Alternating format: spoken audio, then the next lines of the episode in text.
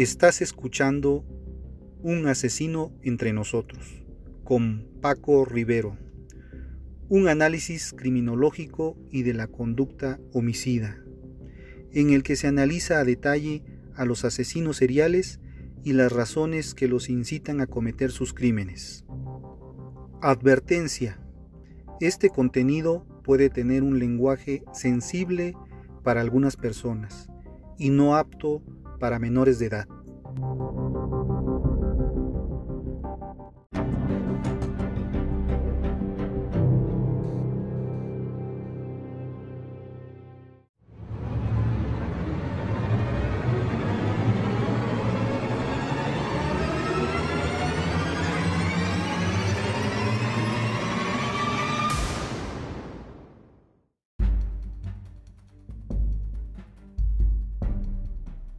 Hola amigos, bienvenidos a un capítulo más de Un asesino entre nosotros. El día de hoy tendremos un relato corto llamada La pequeña Gwendolyn. Espero que les agrade. Soy abogado desde hace siete años. La verdad, mi carrera es algo que me apasiona. En mi tiempo libre ayudo en lo que puedo con asuntos legales en un orfanato me encantan los niños. Juego con ellos, les cuento cuentos y les ayudo con la comida. Su grata compañía me hace olvidar que no puedo tener hijos. La verdad es que los niños me adoran y yo a ellos. Pasamos tardes increíbles hasta que llega la hora de irme a casa. Me casé muy joven, a la edad de 17 años, con quien pensaba que estaría conmigo en las buenas, en las malas y en las peores. Hasta que, pasando un año de matrimonio, algo no andaba bien. Mi esposa, bajo ninguna circunstancia, quedaba embarazada. Comencé a angustiarme, así que busqué ayuda con un especialista y después de tantos exámenes me dijeron que, tristemente, que jamás podríamos ser papás, lo cual deterioró nuestro matrimonio notablemente, al grado de solo hacerme más que reproches por ser estéril. Después de intentos y de ver a un especialista, mi esposa decidió abandonarme, dejarme solo con este dolor. Así que decidí meterme a estudiar derecho para amenizar mi situación y posteriormente yo mismo llevé mi propio divorcio. Al graduarme comencé a trabajar, mis casos principales eran divorcios, ayudaba a disolver muchos matrimonios consiguiendo siempre un equilibrio y bienestar en pro de los hijos, ya que más vale un mal arreglo que un buen pleito. Sin duda, es más conveniente llegar a un acuerdo, aunque no sea muy ventajoso, con tal de evitar los pleitos que suelen ser bastante desgastantes, costosos y de resultados inciertos. Las madres solteras confiaban en mí y les gustaba mi trabajo.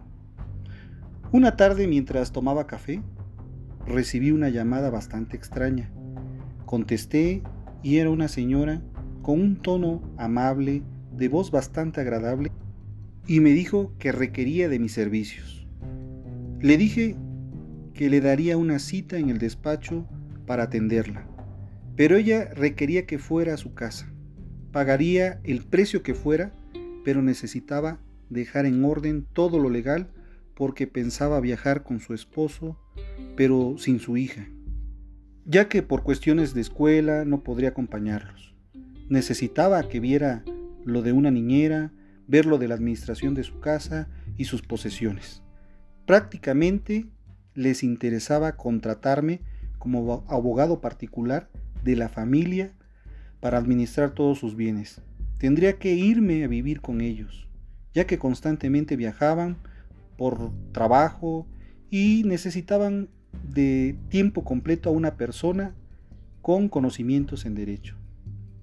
Dudando un poco, les dije que tenía mucho trabajo, pero que los contactaría en otros momentos o les hablaría a unos compañeros que son abogados y podrían llevar su caso. Inmediatamente me dijo que no. con un tono de molestia. Me dijo que por el dinero no me preocupara, que preparara mis maletas esa misma noche y fuera directo a su casa. Realmente era una casa enorme y preciosa. Me instalé y los señores me dieron indicaciones de las propiedades y firmaron los documentos que yo les presenté para la administración. Lo sorprendente fue cuando me comenzaron a hablar de la niña, de sus horarios de comida, de sus siestas, de su escuela, de que no tenían familiares y de la urgencia de contratar a una niñera a primera hora. Cenamos y terminando esos señores se preparaban para salir de la casa argumentando que tenían mucha prisa. Les reproché que cómo era posible que dejaran a su hija con un completo extraño y voltearon a verme y me dijeron ambos en voz de complicidad. Por eso lo contratamos. Sabemos de su buen corazón, que ayuda en un orfanato y que el dinero no es lo que lo mueve. Realmente es su espíritu de servir lo que nos llamó la atención. Finalmente, se fueron diciendo nos vemos pronto, si tiene alguna duda, en la biblioteca están todos los datos de contactos para que pueda administrar las propiedades que tenemos. Tomé a la pequeña de 5 años, realmente era una niña preciosa y encantadora que con su simple mirada te robaba el corazón. Seguí todas las indicaciones al pie de la letra, a la semana ocurrió algo aún más extraño. Comenzó a sentirse un olor nauseabundo, como a carne podrida. No entendía por qué, si siempre procuraba que las personas contratadas especialmente para limpiar la casa lo hicieran bien, a conciencia. Llamé a los bomberos y a la policía. Tal vez encontrarían el motivo de la fetidez. Después de horas de búsqueda, lo que encontraron era algo increíble, imposible de creer y me dejó estupefacto y helado. Se trataba de dos cuerpos y resultaron ser los de los papás de la pequeña Gwendolyn. No lo entendía, pues según los peritos tenían ahí una semana. Alguien había entrado para robar y asesinarlos. Era una semana, el mismo tiempo, lo que yo tenía cuidando a la pequeña Gwendolyn. Yo sabía que los fantasmas no existían, nunca había creído en ellos, pero definitivamente recibí esa llamada por parte de los padres de la pequeña Gwendolyn. Pero la pregunta es, ¿por qué? ¿Y por qué yo? No lo sé. Pero de algo puedo estar seguro, y es de que ellos querían que su pequeña no se quedara desamparada. El pago del servicio realmente era para poder mantener a la pequeña. Mi princesa ahora tiene siete años y a pesar de que me ama y me ve como a su papá, sé que siempre recibe la visita de sus papás.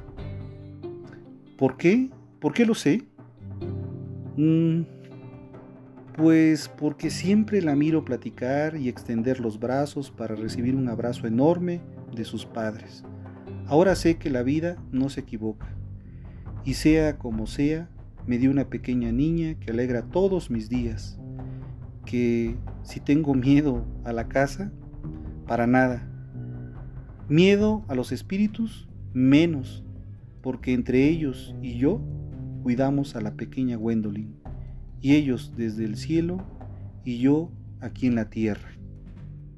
Espero que les haya gustado este pequeño relato yo les aconsejo apagar la luz y escuchar.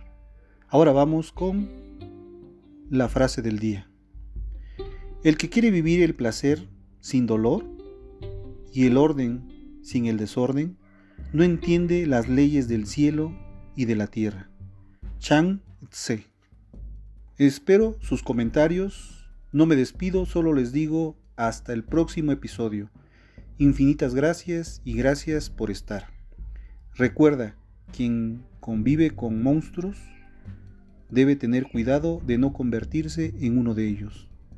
Mi nombre es Paco Rivero. Este fue un asesino entre nosotros. Y nos escuchamos la próxima semana. Hasta entonces.